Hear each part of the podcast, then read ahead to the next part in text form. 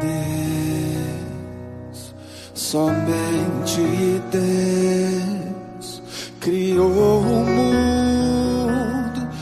Bom dia, amados irmãos. Eu sou o presbítero Rafael Augusto da Igreja Presbiteriana Nova Aliança e no estudo de hoje veremos sobre a soberania de Deus e seus atributos, parte 1. A soberania de Deus é exercida em todos os seus atributos, declarando-o como perfeito em todos os aspectos e possuidor de toda justiça e santidade. Ele é o soberanamente gracioso e onipotente Jeová, o Altíssimo, que faz a sua vontade nos exércitos dos céus e nos habitantes da terra. Ele não pode ser reduzido a categorias especiais ou temporais para ser analisado ou entendido pelo homem. O cristão crê que Deus é o Senhor da vida e o soberano no universo, cuja vontade é a chave da história. O cristão crê que Deus é livre e independente de qualquer força, além de, dele mesmo, para realizar seus propósitos. Crê que Deus sabe o fim desde o princípio, que ele cria, sustenta, governa e dirige todas as coisas, e que seu desígnio maravilhoso será total e perfeitamente manifestado no fim das eras. Romanos 11:36 diz assim: Porque dele e por meio dele e para ele são todas as coisas. A ele, pois, a glória eternamente. Amém. Atributos de Deus são as propriedades que pertencem ao seu ser e que, consequentemente, o caracterizam. Seus atributos são perfeições que lhe são atribuídas nas Escrituras e que podem ser verificadas nas obras da criação, providência e redenção. Deus não pode ser medido ou definido. Ele é perfeito e infinito. Em Isaías 40, 18 diz assim: Com quem comparareis a Deus? Ou que coisa semelhante confrontareis com ele? Vamos analisar os atributos conhecidos de Deus, divididos em dois grupos. Hoje veremos os atributos naturais e amanhã os atributos morais. Os atributos naturais são aqueles ligados à existência de Deus, ou seja, aquilo que é, ele é em si mesmo. São os seguintes: primeiro, vida.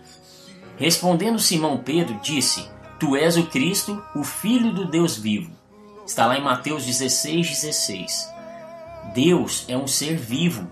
Ele pensa, sente e age. Sua vida é infinita. Ele jamais morrerá. Em segundo, espiritualidade.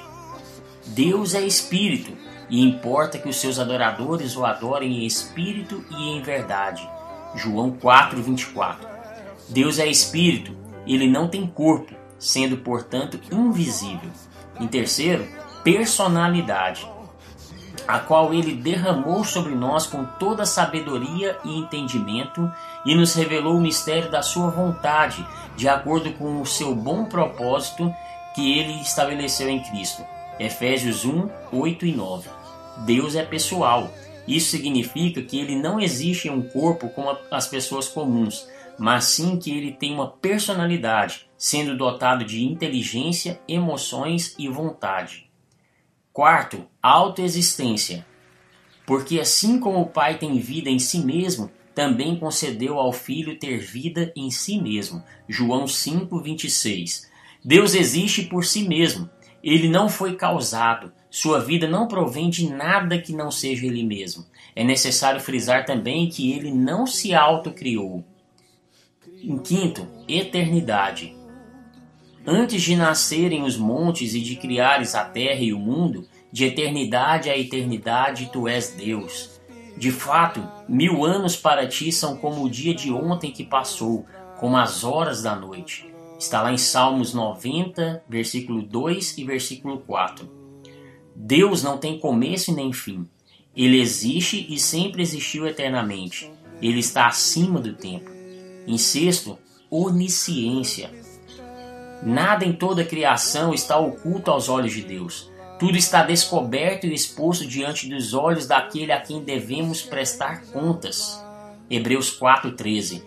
Deus conhece todas as coisas. Não há nada que ele possa ou tenha que aprender. Seu conhecimento é infinito e completo. Ele sabe o que aconteceu, o que acontece, o que, o que acontecerá e o que aconteceria. Mateus 11, 23 diz assim: Tu, Cafarnaum, elevar-te-ás porventura até o céu? Descerás até o inferno. Porque se em Sodoma se tivesse operado os milagres que em ti se fizeram, teria ela permanecido até o dia de hoje. Sétimo, onipotência. Jesus olhou para eles e respondeu: Para o homem é impossível, mas para Deus todas as coisas são possíveis. Mateus 19, 26. Deus tem poder ilimitado. Ele pode fazer tudo o que deseja e que planejou executar sem que nada o impeça ou dificulte suas ações. Entretanto, todo o seu poder é coerente com o seu caráter santo e sua natureza infinita.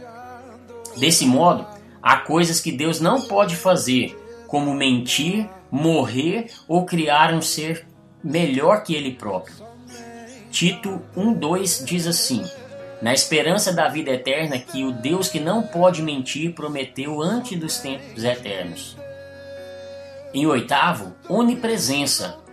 Acaso sou Deus apenas de perto, diz o Senhor, e não também de longe? Ocultar-se-ia alguém em esconderijos de modo que eu não o veja? Diz o Senhor. Porventura, não encho eu os céus e a terra? Diz o Senhor. Jeremias 23, versículos 23 e 24. Deus está presente em todos os lugares. Não se pode fugir de sua presença. Isso não significa que Deus está contido em sua criação, mas sim que não existe lugar algum em todo o universo onde ele não esteja. Em nono, imutabilidade. Toda boa dádiva e todo dom perfeito são lá do alto, descendo do Pai das luzes, em quem não pode existir variação ou sombra de mudança. Tiago 1:17. Deus não muda, ele permanece sempre o mesmo. Seu relacionamento com as pessoas as transforma, mas ele mesmo nunca é transformado. De fato, nada lhe pode ser acrescentado ou tirado. Sua imutabilidade é real porque ele é perfeito, não havendo nada em seu ser que precise mudar.